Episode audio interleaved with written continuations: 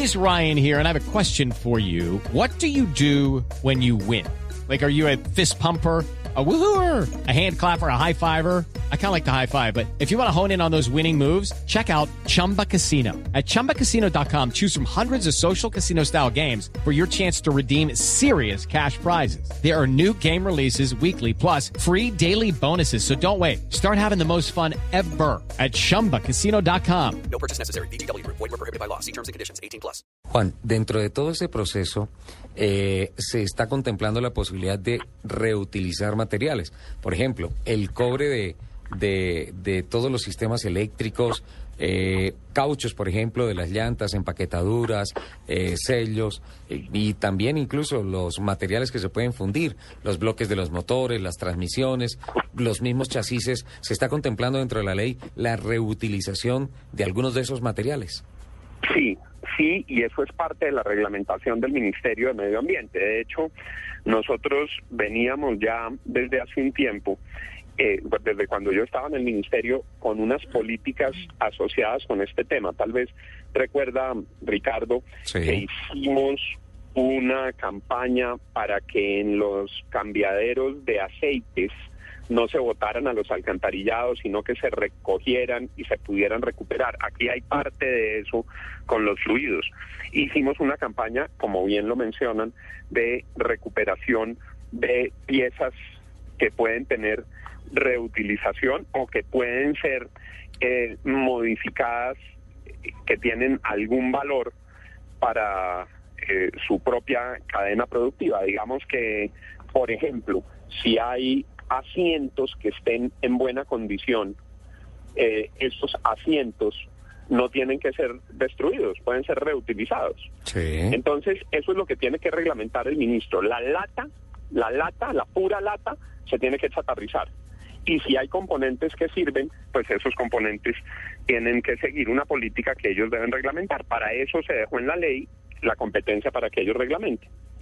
Eh, Juan, ¿de qué año hacia atrás se puede considerar que un carro está listo para chatarrizar? No tiene nada que ver con, con la edad del carro.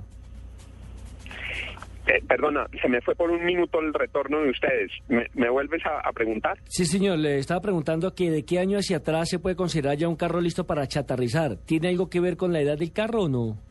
No, no necesariamente. Por ejemplo, un automóvil que haya sufrido un accidente severo, eh, que queda inservible, es un vehículo que puede chatarrizarse inmediatamente, así sea modelo 2013. Un carro declarado como pérdida total. Un carro declarado como pérdida total.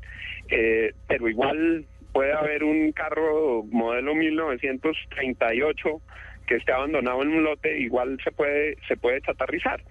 Entonces, eh, ahí no es tanto el año, sino la condición del vehículo. Muchos aficionados a los vehículos antiguos y clásicos me han preguntado que si esto va a impedir que se restauren vehículos. Y yo les digo, no. Por el Si contrario. alguien- Por, por el, el contrario, favorece. Favorece, Favorece. En, que, en que se pueda trabajar tranquilamente sobre la restauración de vehículos que ya tengan una muy buena cantidad de años. Incluso ir al, al famoso rescate, por allá a las finquitas en donde se consiguen carros Correcto. versión matera y empezar a hacer el rescate de esos carros. Claro, y por eso justamente es que la ley no establece chatarrización obligatoria por modelos, porque hay vehículos, pues uno ve muchos de los antiguos y clásicos más importantes que circulan en Colombia que fueron rescatados de los patios de la circulación. Hay, por ejemplo, en nuestro país un Lasalle Roadster del año 1928 que es un tesoro donde lo pongan en el mundo. La Salle era una marca especial de la misma casa de Cadillac, un carro absolutamente hermoso, codiciado por los coleccionistas de todo el planeta, que uno de los decanos de la restauración de automóviles en Colombia, que se llamaba Hernán Tobar, que en paz descanse, lo encontró en los patios de la circulación Ah. y el vehículo estaba abandonado. Y él, yo, que había ese vehículo tan importante, y ahí lo recogió. El otro día, en una de las exhibiciones de carros, vi un Thunderbird espectacular y pregunté que cuál era el origen y me dijeron que estaba en un parqueadero porque el vehículo se había estrellado y estuvo 25 años, 25 años No. guardado en un parqueadero. En ese caso, el carro tiene un interés súper especial, es un carro muy valioso que amerita restauración, entonces es posible que el vehículo se restaure porque la chatarrización no es obligatoria, sino voluntaria.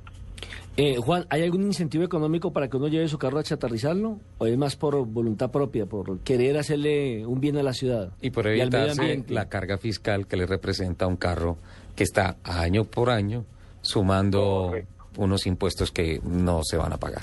Correcto, ese es, eso es exacto, ese es el gran beneficio. El gran beneficio también es para la tranquilidad fiscal del propietario. El propietario tiene una, dicho en términos coloquiales, una culebra, una culebra viva. Sí. Entonces tiene ese ese estímulo. El beneficio Hay es la amnistía, gente- Juan. Sí, eh, opera igual, opera igual que una amnistía. Mucha gente me ha llamado en estos días a decirme, hombre, yo tengo un carro que heredé de mi papá, pero eso no funciona y eso está destruido y eso se acabó y yo no he vuelto a revisar el impuesto. Entonces les pregunto, ¿hace cuánto? Me dicen, no, hace como 15 años que yo no he vuelto a mirar eso. Entonces le dije, aproveche la ley. Si el carro es un carro que no tiene mayor interés, que sale, como dicen también coloquialmente, más caro el caldo que los huevos, sí. pues chatarrice, chatarrice y le presta un buen servicio al medio ambiente. Juan, entonces, entonces este proceso vamos a tener que esperar unos seis meses para poder eh, ya anunciar como oficial la ley con la firma presidencial. El presidente, el presidente la debe firmar y a partir de ahí empiezan a correr los seis meses. Pero lo que hablé con los dos ministros y ya lo están haciendo y particularmente como les contaba la ministra de Transporte, em, ya ellos han empezado a proyectar las reglamentaciones. Entonces, proyectando las reglamentaciones, podemos asegurar que pronto pueda la ley estar en plena operación. Bueno, pues Juan, le agradecemos infinitamente que haya modificado su agenda de sábado en la mañana